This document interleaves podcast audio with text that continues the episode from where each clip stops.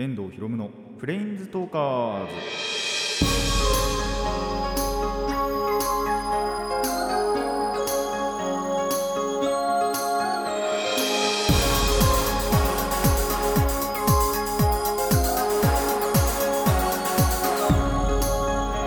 ラジオの前の皆さんこんにちは。遠藤博夢のプレインズトーカーズ。パーソナリティの遠藤博夢です。この番組はマジック・ザ・ギャザリングのプレインズウォーカーたちがさまざまなスカイへ旅できるかごとくさまざまな話をしようという番組です。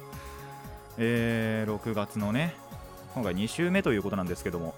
あの2週目に入ってですね死ぬほど暑くなりました。すごい一気に暑くなったんですよ。もう本当に。もう先週もうまあもちろんそれはね暑かったんですけど今週に入って体感ですけど一気に5度とか6度ぐらいで一気にグンって上がったような感じがしてそれこそちょっと前日バイトだったんですけどもうバイト中だらったらだらったら汗が出てきたぐらいで。でやっぱ基本的にちゃんとお風呂ってまあご飯とか食べ終わって9時とか10時とかまあそれ以降に入ったりすること多いんですけどもうねその日は帰ってすぐシャワーもしかもあのぬるま湯ですよ。ぬるま湯つかもうほぼほぼ水。あの冷たいシャワーでもうアイシングしようと思って。でもうシャワーもすぐ浴びてあのもうパジャマに着替えるっていうことをしたぐらい暑くてもうやっぱ汗とかで体中ベトベトしたっていうぐらいえー、とでそれやっぱ先週は別にやんなくてもよかったなって思ったんですよ。前前回というかまあその1週間前というか。は別にまあそれしなくても普通の時間帯に、ま、9時とか10時とかに入ればいいやって思ってたのがちょっと今回はね、もうそうしなきゃいけないなって思ったり、あとですね、その日、ちょうどやっぱその日ですね、あのー、エアコンも解禁しました。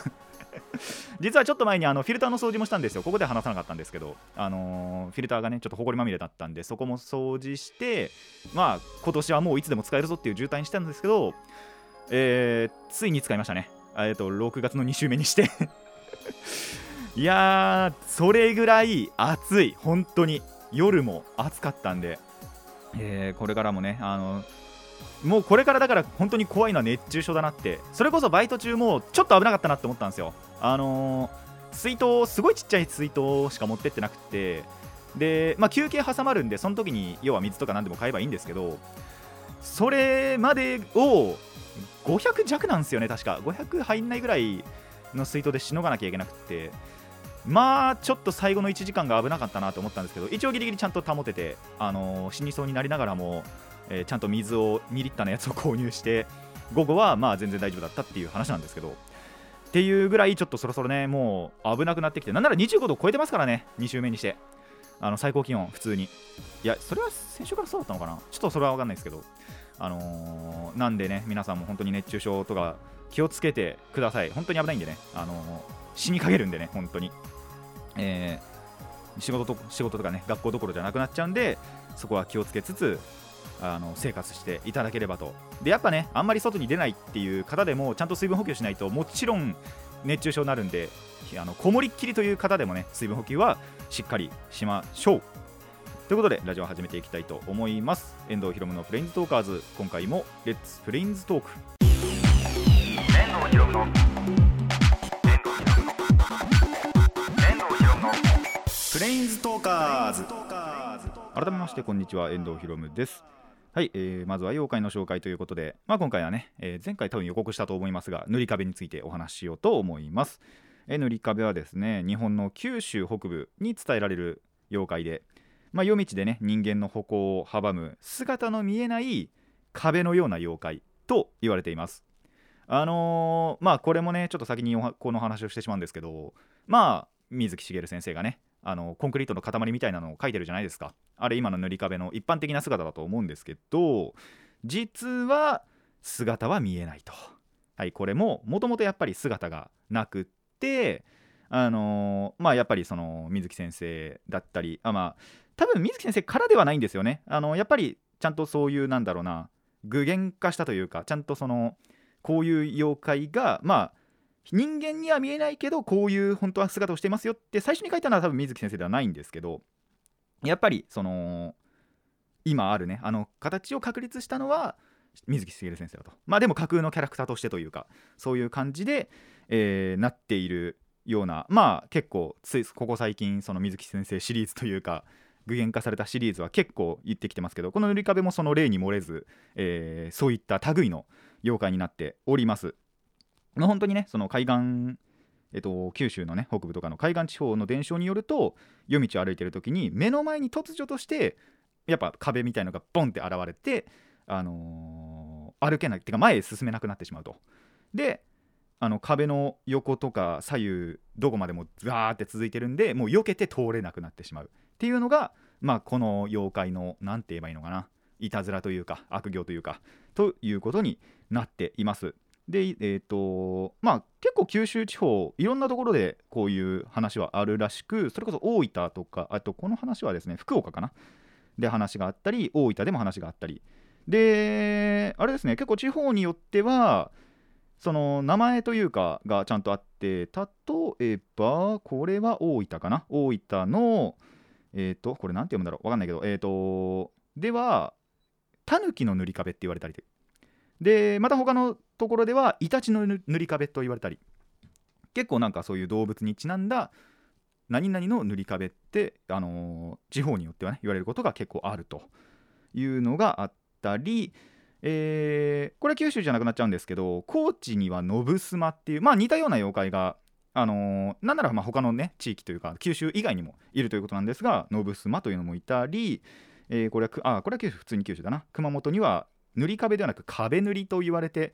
る、えー、妖怪もいたりというのがまあでも結構いろんなところに、えー、そういう話がある。似たようなね妖怪の話があるというのもこの、まあ、塗り壁というかこういった話そういう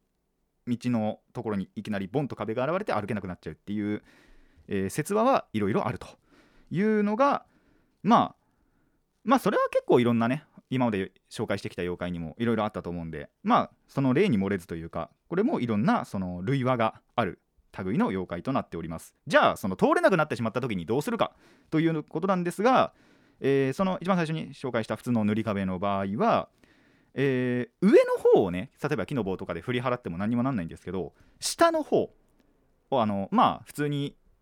水木先生の水木しげる先生の塗り壁を思い出していただければ分かるんですけど足元の方とかをねあのふっふって棒とかで振り払うとなんと壁は消えてしまうと。いうのがあるんでもし皆さんもね現代であの前に進めなくなった時は下の方ふふってなんか木の棒かなんかで 振り払ってみてください。で、えー、そんな、えー、塗り壁の正体なんですがさっきもお話にあった通りあのさっきねタヌキの塗り壁っていう話をしたんですがそのタヌキが正体なんじゃないかとこれも言われています。これに関してはあの砂掛魔王と同じですね。でそのタヌキなんですがえっ、ー、と人が着ている着物の後ろの帯の結び目にタヌキが乗ってで両手でその視界を塞いででえっ、ー、となんだろう進めなくなるというかでも真っ暗になるっていう感じなのかなこれは。えっ、ー、とそうですねタヌキがそういうことをやっているんじゃないかっていうのがまあ今では主流となっている話になっております。まあやっぱタヌキまあタヌキもタヌキで結構その妖怪でもいたりするじゃないですか。でなんか人を化かしたりなんだりっていう方がああのタヌキかキツネかってあったりするんで多分これからもそういうタヌキの仕業なんじゃないかっていう妖怪が出てくるかもしれません。まあ今でもう2つとか3つありますからね。なんでえー、これからもねそういったところのが出てき次第まあ大体はタヌキだろうと えー、お話できるんじゃないかと思います。はい、えー、以上今回は塗り壁の話でしたね。どうしようかな。まあでもまだいろいろね他にもいると思いますので、えー、今後もねこの1回につき1体妖怪を紹介していこうと思います。それでは最初のコーナーいきましょう。最初のコーナーはこちらです。ニュースの話。あのー、本当にたまたまね YouTube を見てる時にあのこのニュースがね YouTube でも結構ニュースって見れたりするじゃないですか。そのニュースがあのー、まあおすすめに出てきたんですよ。もう見た瞬間衝撃を受けたんでねこの話をしたいと思います。えー、っとこれはいつだ？5月の221ヶ月前か1ヶ月じゃねえな。2週間ぐらい前か。の話にはなるらしいんですが、えー、宮城県石巻市のえー、とにいるその会社員、まあ、とはいっても、もう定年してんのかな、80歳っていうことなんで、の会社員の人が、えー、と、お寺ですね、柳津国蔵村という、えー、確かお寺だったと思うんですけどの駐車場付近で、まあ、1頭のカモシカをねあのカモシカって動物の動物なんですけどのカモシカを、えー、撮影したらしいんですよ。であのー、それをその時は特に気に留めなかったんですけどなんかこうふっとね目があったということで撮影してただそれを後々そのなんだろう普通のパソコンとかにね取り込んでよく観察してみたところなんと目が4つあるカモシカに出会ったと。いうのがだいぶ話題になっているらしいです。あのー、僕もその時にやっぱりその画像を見たんですけどいやビビりますよこれ本当に。あなんならちょっとあのー、後でねちょっと言ってあのプレインズトーカーズのねページの方とかには貼り付けてもらおうかなと思ってるんですけどあとまあ皆さんももしね今すぐ見たいという方はですねあのー、Google で Google でも何でもいいんですけど多分4つ目のカモシカとかって検索すれば絶対その画像出てくるんでぜひ見てみてください。あ今なんなら検索してみてください。あのー、おっかねえっす。本当に目が4つあるみたいなあのー、カモシカもうかが加工されてんじゃないかなっていうぐらいあののクオリティじゃないんですよね。本当にこういうカモシカなんですよ。の画像が出てくると思います。皆さん検索しましたでしょうか。画像検索でもいいしあの普通にあの検索してもニュースとかでね出てくるんで4つ目のカモシカって出てくるんでぜひちょっと今ね検索してみてほしいなと思います。で、えーとはい、このネタバレというか、なんでこういうことになっているかという話なんですけども、えーと、上の目といいますか、その目が4つ、えーと、左右に要は2つずつあるって感じなんですけど、その上下というか、2つあって、上の目が本物の目なんですよ。これはちゃんと目なんですけど、じゃあ下の目は何かっていうと、えーと、眼下線っていう、まあ、これは動物、とカモシカにしかないのかな、それは分かんないんですけども、えーとまあはい、眼下線というのが全てのカモシカにどうやらあるようなんですね。その眼下線っていうのが、あまあえっ、と、この眼下線そのものは、えー、その分泌液、そこから出る分泌液を木とか岩にこすりつけて縄張りを、えー、強調するっていう役割のある器官なんですけど、それがあまりにもその大きく発達してると。だから本当に目のぐらいに大きくなってしまっているというのが、えーとまあ、この画像のねネタバレではあるんですけども。なんで本当に目が4つあるわけないんですよ。でもじゃあなんでこんなに目が4つあるように見えるかっていうとやっぱりその撮影した時の光の反射とか具合でちょっとその光ってるハイライトがあるように見えてるんですねこの画像。っていうことで本当に目が4つあるように見えてしまうと。でなんで、あのー、動物保護管理センターの方でもこれだけその眼下線が大きく発達して目のように見える個体っていうのは珍しいと。はい、あの他のカモシカのね画像も比べてみていただきたいんですけど普通に画像検索でカモシカって調べてみていただきたいんですけど眼下線っていうのはやっぱりそのどのカモシカにもどうやらあると。でただやっぱりちっちゃいんですよ。こんだけ本当に目玉ぐらいにでっかくなるっていうのは、えー、本当に珍しいということで、えー、そんなびっくりな動物のお話なんですけども。もう僕はこの、まあ、ニュースというか YouTube の動画でですけど見た瞬間に、まあ、まず画のあの画像の加工じゃないかってやっぱり疑ってででも本物だっていうことにやっぱニュースを見ていて気づいてあのー、小気道を失いそうになりました本当に。あの僕のやっぱ一番最初に見た時の感想はもう恐ろしいでしたからねこれは。怖いでしたからね。それがこのニュースにも書いてあるんですけどやっぱりその写真撮った人はもう神の使いじゃないかって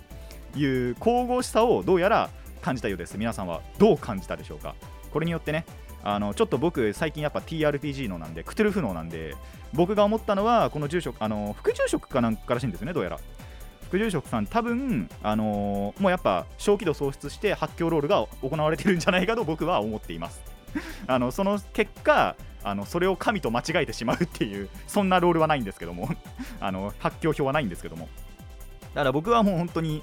ただ純粋におっかないと思う人もいればこれ神のね使いだと思う人もいるということで皆さんの意見も、えー、お聞かせ願いたいなと思います。ぜひぜひね、えー、Twitter やメールなどで教えてください。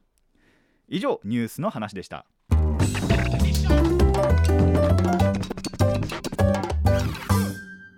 遠藤ひろむのプレインズトーカーズ続いてはこちらです。気づいた話。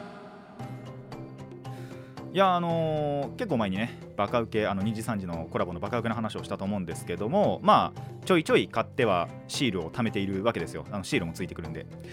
で食べてて気づいたことがあるんです。あのまず一つあのー、バカウケって意外とお酒に合う。何の話だよって話なんですけどね。あのー、まあやっぱお酒をじゃああの一人でね飲むことっていうのはまあまあありましてでその時普通のおつまみも買うんですけどバカウケ合うかなって思って食ってみたんですよ。でまああのコラボのバカウケはごま揚げ醤油しかないんですけどそのごま揚げ醤油がなのかな？あのやっぱごまと醤油ってことでですねちょっとそういうなんだろうおつまみのような味がするんですよね。なんであのもし皆さんあのてかそもそもうまいバカウケそのものがこのごま揚げ醤油がうまいなってことに気づいてなかなかせんべいってそのおやつとして選ばないじゃないですか基本的には、まあ、もちろんせんべいが好きっていう方を否定するわけじゃないんですけどまああのお菓子今日もし食べたいなってなった時にまあポテトチップスだとかねあのー、そういう系のスナック菓子を選びがちだと思うんですよ。てか僕も多分選ぶんですよ。そもそもお菓子をあんまり食べないんですけど。でこういう機会ってなかなかないもんですからあの触れることせんべいにおせんべいに触れることがなかなかないんですよね。全くないわけじゃないんですけど。たまにあのー、僕のお父さんがパリンコ買ってきたりとかっていうことあるんで全く食べないわけじゃないんですけどでもやっぱりそんなに食べないっていうことで、えー、バカウケは本当にえなんなら初めて食ったぐらいのレベルじゃないかなそんなことないのかなっていうぐらいやっぱ食べなかったものなんでこれ食べてみたら意外と美味しいなと思ってこれからもまあ、ちょいちょい思い出しては食べていこうかなと思ってはいるんですけどいやしかもでそのやっぱごま揚げ醤油っていう味がそういう感じのちゃんと味をしてるんでわりかしお酒に合うんですよね。なんでもしねお酒が飲めるという方あのおつまみとしてこの、えー、バカウケだバカウケの、えー、ごま揚げ醤油を、えー、一緒におつまみとしてね食べてみてください。その感想もお待ちしております。でもう一個そのまあ、バカ受けというかそのシールについて気づいたことがあってシールはあのー、酢飯組のね3人のものが、まあ、ランダムで1枚入っているわけなんですけどもいやー気づいてしまったわけですよ。でもこれはしょうがない。って思ったことなんですけどえーとそのやっぱちゃんとシールの端っこの方になんだろう社名とかね書いたりするんですけどその社名のところがちゃんと、えー、2017だよな確か2017から2021 1からってなってたんですよね。はい、えーと、僕はおそらくここでお話ししたと思うんですが今1からという会社は、えー、エニカラとエニーカラーかエニーカラーと社名変更しておりますので1からというものは存在しないと。でもこれ本当にしょうがないんですよ。あのこのバカウケのコラボをが始まるというかっていうあのやり始めた頃はまだ1からだったんですよ。が本当に発売した多分数日後とか1週間後ぐらいでエニーカラーに社名変更したんで、あの、このシールについてはまあしょうがないと。確かそのバカ受けのパッケージそのものには何も書いてなかったんであそこはまあなんか配慮したのかなって思ったら、えー、シールの方にはバッチリ1からってなってるっていうことがあの不思議なね事態が起こっていたということに、えー、最近気づきました。どのシールも大体全部1からでしたねちゃんと。だったんで、えー、まあまあまあしょうがないとはいえねちょっと面白い発見をしたなという、えー、くったらない話でした。まあねあのー、本当にバカ受けまだねちょっとシールのコンプリートをしてないんで10種類たまってなくてあのー、8袋開けてたのかな？8袋9袋かな？でちょっとダブリーもねあったりしてあと多分3種類ぐらいないのかな？確か。7そうだね今7種類しか持ってないんで、えー、コンプリート目指してまたまた買っていこうと思いますし。でもちゃんと食べてるんでね。食べてからあのシール開封してるんで、えー、これからもね、あのー、バカウケを楽しんでいこうと思います。皆さんもねぜひまあなんならコラボじゃなくてもね普通にバカウケ美味しいなって思ったんで、えー、食べてみてください。以上気づいた話でした。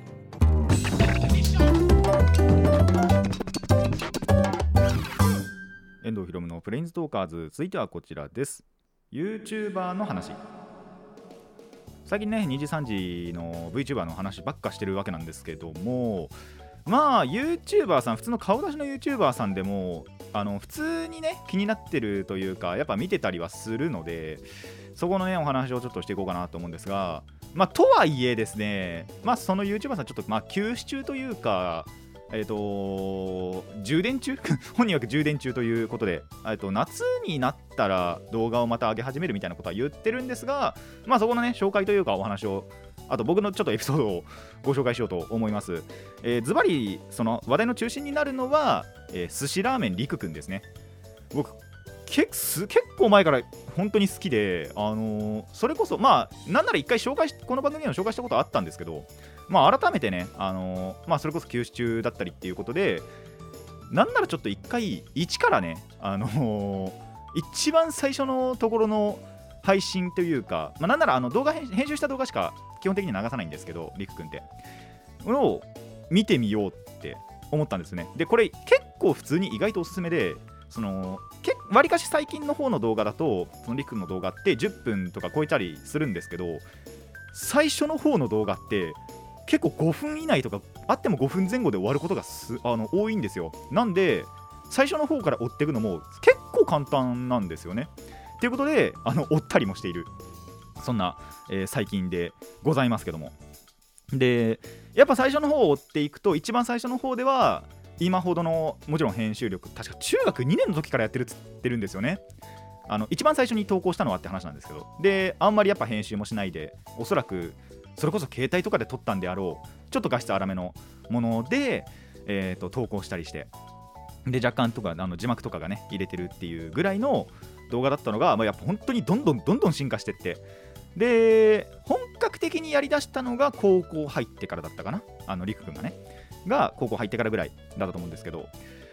確かでもやっぱりその辺で僕もおすすめに出てきたんですよね確か。で見たら本当に面白くってこんな子がいるんだなって思ったぐらいなんで。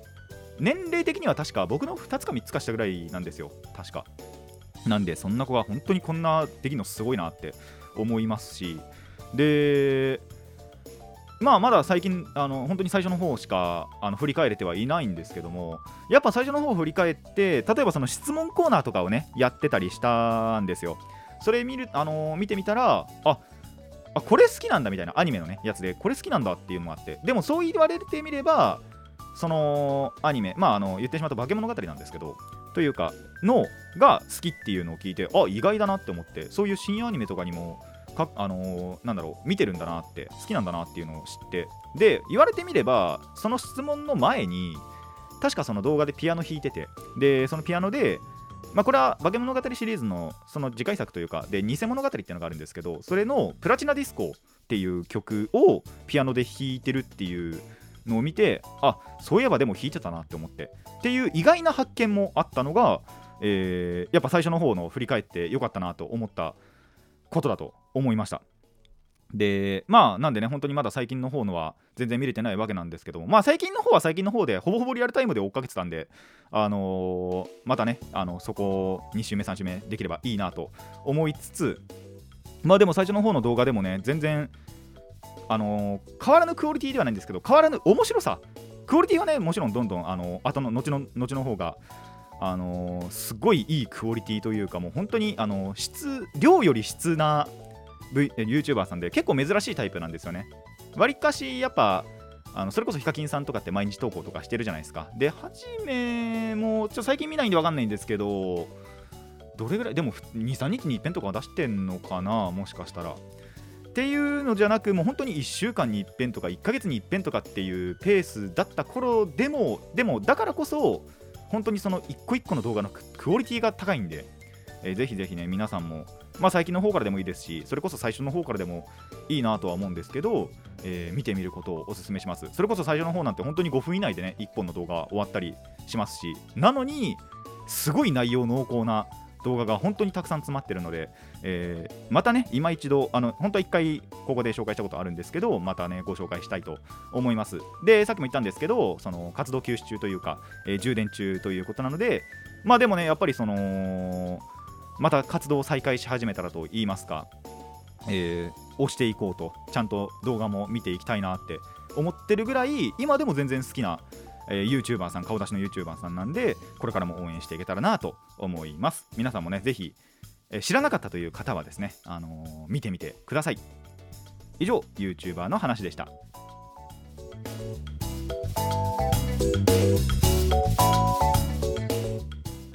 遠藤ひろむのプレインズトーカーズそろそろお別れの時間になってまいりました。いやカモシカはね本当に見てほしい。あのー、まあさっきね普通に画像を検索していただいた方は見てくれたと思うんですけども。あとまあ一応このプレインズトーカーズのページにも載っけようかなと思っているのでそこでも確認していただいたりしてほしいなと思います。まああとは普通にね自分あの個人個人で検索していただいても全然いいので本当に見てください。マジでびっくりします。僕は怖いと思いました。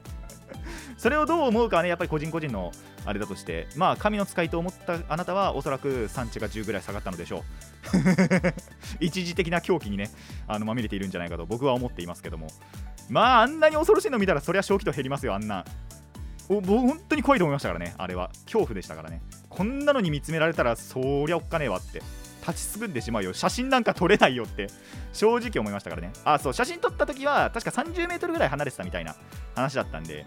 まあそりゃ確かに気づかないなっていう。で後々そのまた画像を見直してみたらあのー、なんだ俺目4つあるやんけっていう話だったらしいんで。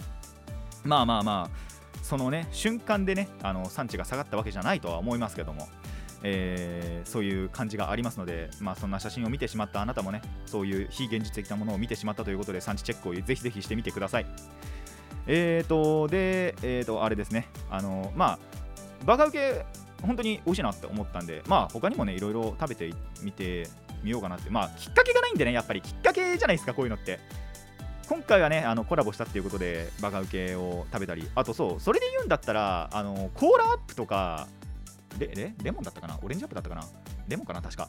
のグミとかもあのファミマでしか売ってないんですけどそこもあの2時3時とコラボしたことがあってそれも買ったんですけどやっぱりそれも美味しいなって思ったぐらいなんでやっぱこういうのってきっかけなんだなって思いましたね。そういうのによってあの食べる食べないってあるなって思ったんで皆さんもねまあ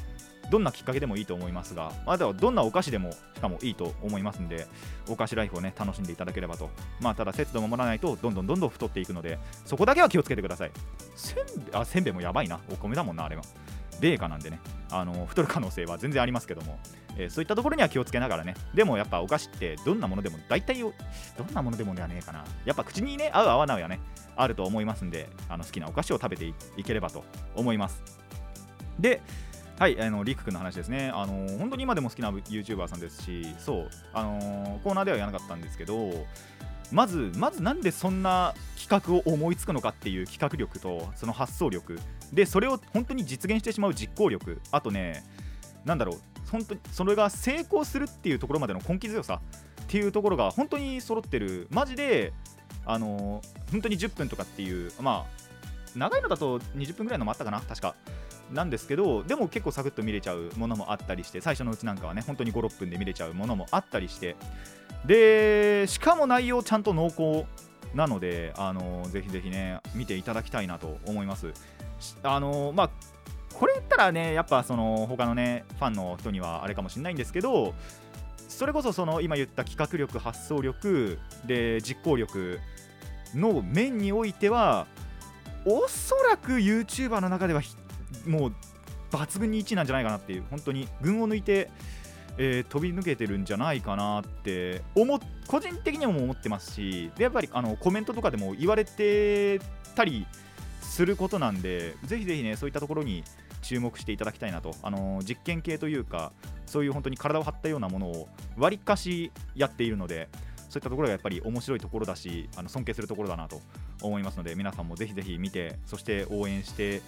あげてほしいなと思います。どこのつってあの誰面だよって話なんですけど。何様のつもりだというところではあるんですがでも結構本当にねあの応援してるあの YouTuber さんなんでこれからもねそれこそ動画がまた上がり始めてっていうところではあのちゃんと動画見ていきたいなと思いますので皆さんも注目してみてください。この番組ではお便りを募集しています。疑問や反論意見はもちろんのことえー、リクエスト朗読のリクエストだったり、えー、妖怪の紹介のリクエストだったりも受け付けております、えー、今だとね今回はあのカモシカの感想とかもありますしあともしよろしければねあでも YouTuber さんそんな見ないからな。あとやっぱりおそらくその今やっぱりね人気がねどんどん上がってってテレビとかにも出てるっていう YouTuber さん基本的にはあんまり僕見ないたちなんで YouTuber さんの紹介とかだとあれなんですけど VTuber さんだったら多分見るかな。の紹介、あのー、おすすめなんかもあれば、えー、見ていきたいなと思っております、えー、そんな感じのリクエストなども、えー、ラジキャスネットのメール送信フォームや、えー、Twitter で、えー、お待ちしておりますのでぜひぜひ送ってください。たくさんの手よりお待ちしています。それでは今回はここまでといたしましょう。遠藤ひろむのプレインズトーカーズ。ここまでのお相手は遠藤ひろむでした。また次回もレッツプレインズトーク